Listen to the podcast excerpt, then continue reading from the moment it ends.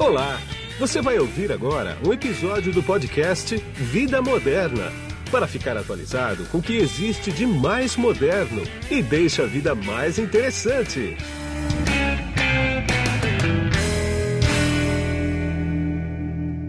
Bom, quem está na ponta da conexão aqui comigo agora, através do GoToMeeting da LogMeIn, é a Sandra Turk, que ela é CEO da Digitalents e professora da SPM, além de ser autora também. Tudo bem, Sandra? Tudo ótimo. E você, Guido? Obrigada pelo convite. Imagina, eu que agradeço ter aceitado esse convite aqui. Sandra, me diz uma coisa. Você que anda muito pelo mercado, você também é consultor, além de tudo que eu falei, né? Como é que o mercado está se posicionando frente a essa pandemia? Quero dizer, como é que ele está agindo no digital, né? Quer dizer, nessa coisa nova de home office e tudo mais. Porque a surpresa foi muito grande, né? É, o que eu percebo é assim, né? A gente tem na Digitalents, a gente tem alguns serviços, dentre eles a consultoria, né? Então, realmente, a gente tem contato com, com várias empresas, com vários setores, né? E, e o que a gente observa realmente é que uh, houve um, um, um, empurrão aí, como eu falo, para o digital, né? Para aquelas empresas que ou elas usavam pouco, né? Outras até que, por incrível que pareça, não não usavam, elas sentiram uma emergência, digamos assim. Então, por exemplo, uma empresa que é do setor de cobrança, que era toda com uma estrutura própria e tal, em um final de semana mudou a equipe aí de mais de 400 pessoas para um trabalho em home office e está funcionando, né? Então, o que a gente está observando é que nessa parte do. É, eu gosto muito também de conversar sobre o futuro do trabalho, né? E, e o que a gente percebe é que nessa parte, nesse aspecto, realmente houve uma transformação que teve que ser rápida, então venceu todas aquelas barreiras que muitas empresas tinham, né, como modelo de trabalho, sabe, de ah, para aprovar tal coisa tem que passar para fulano, para ciclano, vai, ah, nisso levava seis meses, né? Sim. Agora você vê, fizeram essa transformação em um fim de semana e está funcionando. Então, isso, obviamente, vai trazer impacto, já está trazendo impacto para muitos setores, né? Como Sim. o de real estate, porque, obviamente, muitas empresas vão percebendo que não vão precisar ter todo aquele custo enorme de, de espaço físico, né? Pois então, é. esse é um dos lados que a gente tem observado. O outro lado é essa sensação mesmo de emergência de vários setores também, para usar o caminho digital, seja para se divulgar, seja para gerar mais leads, seja para vender diretamente por um e-commerce. E essa emergência, para quem já estava né, nessa trilha digital, como alguns, algumas empresas no varejo, por exemplo, que já estavam nessa trilha há mais de 20 anos, como a gente acompanha, eles agora estão navegando muito bem, usufruindo muito bem. Agora, imagine para pequenas e médias empresas que não tinham ainda se dedicado a investir né, nessa frente, ou por, por conservadorismo, desconfiança, resistência. A gente sabe que tem ainda muitas empresas que, que evitavam, né, é, é ou adiavam essa decisão, porque não, até porque não acreditavam né, no, no, no, no caminho aí do, do, do digital. E agora ele, elas vêm com uma sensação muito de emergência, do tipo, bom, agora eu vi que não tem outro jeito, então vamos fazer, né? Só que essa emergência também pegou muita gente sem caixa, porque as empresas estão né, fechadas em uma boa parte e não tem como investir é, agora, né, numa situação justamente de emergência. Então, esse é um pouquinho do panorama que eu tenho observado, Guido. Pois é. é me corrija se eu estiver errado. Eu vejo como os principais afetados aí, os principais mercados afetados, né? Três mercados, que é o de alimentação, apesar do delivery, mas não é todo mundo que tem isso, né?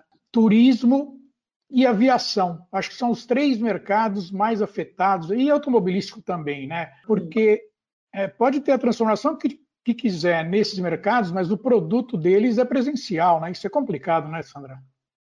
É, porque na verdade você tem uma, uma prestação de serviço que depende é, de gente, né? Por exemplo, um é, mercado de eventos, né? Que teve uma paralisação aí, mas ainda está conseguindo se reinventar. Mas é, o mercado de, de, passagens aéreas, de turismo, não tem, né? Não, é, é, acho que foi o primeiro realmente a sofrer um grande impacto, porque todo mundo teve que parar de transitar, né? Parar de viajar e ainda não se vê uma solução aí no curto prazo para esses setores, né? Mas com certeza vários segmentos estão sendo absolutamente transformados. Você falou do setor de alimentação, né? Por um lado, é, eles tiveram, estão tendo uma paralisação, principalmente os restaurantes e bares, mas ah, muitos rapidamente se reinventaram também, buscando alternativa aí do, do delivery, para manter pelo menos a sua operação, né? Não estão, vamos dizer que estão lucrando, estão ganhando dinheiro, mas eles estão mantendo a sua operação. A, a parte de supermercados, hortifrutis, até tiveram um, um grande aumento aí, e aí também sofreram por um outro lado, né? Não estavam preparados para um grande volume de entregas, né? Para um volume grande via delivery. Então, também tiveram que se reorganizar aí a sua logística para dar conta, né? Como a gente viu com alguns players, tá?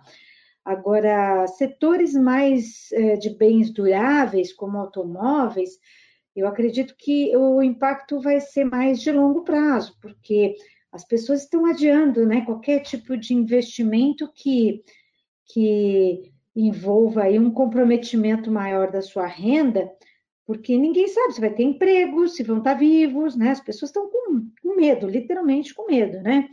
Então, a gente acompanha também de perto esse mercado do, é, do setor automobilístico e da construção, que são dois mercados que estão, sim, sofrendo já um bom impacto.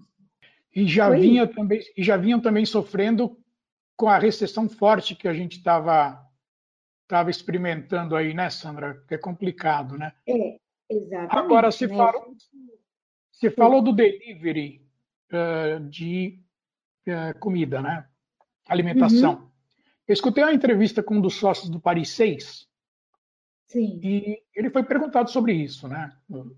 Se ele estava fazendo de delivery. Ele falou: estamos fazendo delivery. Ele falou assim: então, a todo vapor no delivery. Só que a gente passou de um faturamento mensal de 9 milhões para 600 mil. Nossa. Então, como é que você vai segurar um faturamento, uma despesa de 9 milhões, é, frente a 9 milhões, né? Você tem um tipo de despesa que engole esses 600 mil em, sei lá, em dias, né? É, é, com certeza, né?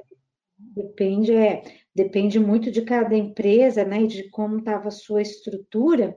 Esse vai ser um momento também de, de revisar é, modelos de funcionamento, né? Porque a gente, a gente teve contato de uma empresa de setor de, de material de escritório, papelaria, né?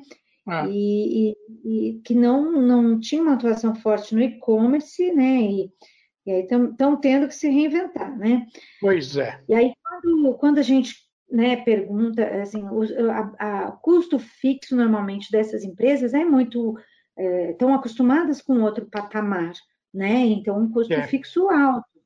E é óbvio que todo mundo vai ter que fazer uma lição de casa, né, Guido? De realmente é, ver o que, que dá para enxugar, onde dá para enxugar, readequar muito essa coisa de, de custos fixos, está todo mundo renegociando espaços, renegociando valor de aluguel, etc., para tentar se adequar a um novo momento. Porque é. mesmo passando a quarentena, a gente sabe que muita coisa é, vai demorar para retornar, ou talvez nunca retorne aos patamares anteriores, né? Pois é. Aí tem um outro problema aí também, que eu vou entrevistar, inclusive, um, um contador para ver isso, né? que é o hum. seguinte. A carga tributária é uma vergonha, né, que a gente tem aqui no Brasil. Não, não resta uhum. dúvida, né? Aí, se, numa época dessa aqui, sem faturamento, vamos supor que uma empresa fature quem tem lucro presumido, por exemplo, fature 40 mil no mês e fica três meses faturando 40, 50 mil, uma pequena empresa, né? No terceiro mês, ela vai ter que pagar 25 mil de imposto, mais ou menos, que é a tal uhum. da contribuição sobre lucro. Né? Uhum. Empresa de serviço. Ah, você imagina o cara com caixa curto, precisando pagar um uhum. monte de coisa, precisando pagar funcionário, precisando pagar. Aí ele vai largar 25 mil de imposto. Vai complicar isso, Sandra, sinceramente. É, a gente já a gente vai ver realmente um, um aumento, né? É, vai ser é, é, fácil a gente prever o que vai acontecer, né? Que óbvio que vai aumentar a sua negação, não há dúvida, até porque é realmente, como você falou, uma carga indecente. E, e as, obviamente as empresas elas estão optando por manter as suas operações, manter suas equipes, né? É. Então, é. acredito eu que vai realmente ter um aumento é, considerável na sonegação, porque é. É, com esse cenário que a gente está vivendo, é bem difícil imaginar que alguém vai dar conta, né? Pois é. E nem é sonegação no sentido clássico, que o cara não vai pagar imposto para botar no bolso para viajar para a Europa, por exemplo. Não, Ou é para comprar um carro, sei lá. Mas é sobrevivência. Hum. Ele olha e fala assim, pô, tem que pagar dois, três funcionários aqui. Vou dar 25 é. mil para o governo.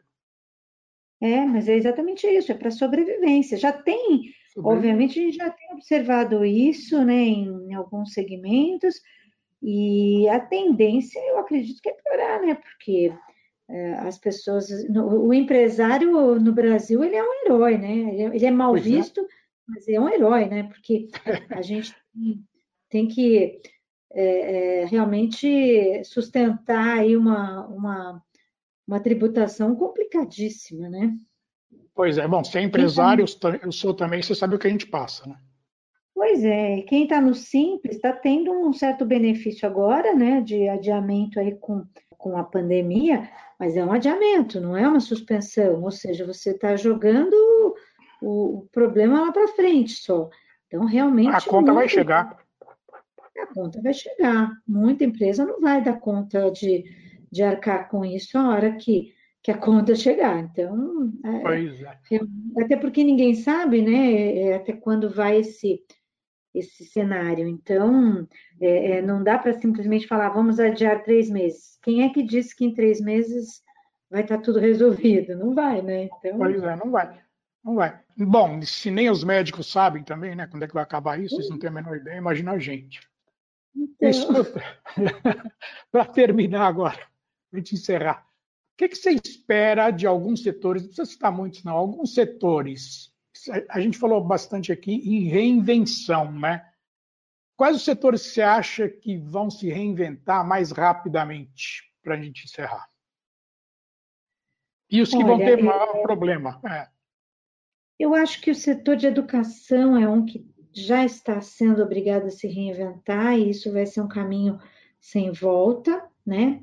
Acho que o varejo vai continuar nesse processo que já vinha acontecendo e agora está se acelerando, né? Então, eu, eu, o que eu vejo assim que vai perpetuar, né? Não, não, é, não vai não, não vai ter muita volta, né? Então, acho que o varejo de educação, até por conta da dinâmica, né? Eles é, já já estão acelerando esse processo. É, setores que não, não, talvez não consigam, né? Que daí, talvez necessitem de uma transformação mais profunda ainda, né? Eu diria que é realmente o setor de automobilismo, porque já vinha se anunciando uma mudança né, no comportamento do, do consumidor, que agora é, vai, vai atuar, vai se acelerar. Então, eu acredito que é um setor que talvez tenha que ter uma mudança ainda mais profunda, que realmente vem sendo adiada, porque ninguém gosta muito de mudança, né? Pois é. E, mas eu acho que é um setor que vai precisar se repensar como um todo, sabe? Pois é. Então é isso, Sandra. É, eu quero agradecer bastante a tua entrevista para mim aqui. Eu vou querer voltar a falar com você brevemente aí, porque isso vai evoluir, a gente não sabe para onde. E escutar a tua opinião é sempre muito importante. Muito obrigado, viu? Eu que agradeço, fico à sua disposição quando você quiser, a gente bate outro papo, vai ser, como sempre, um grande prazer, Guido. Tá, obrigado igualmente. E aqui foi Guido Orlando Júnior, diretor de conteúdo do portal Vida Moderna. Tchau. Você acabou de ouvir um episódio do podcast Vida Moderna. Assine grátis nos apps Spotify, iTunes, Deezer, Tuning, Google Podcast e Android Podcast.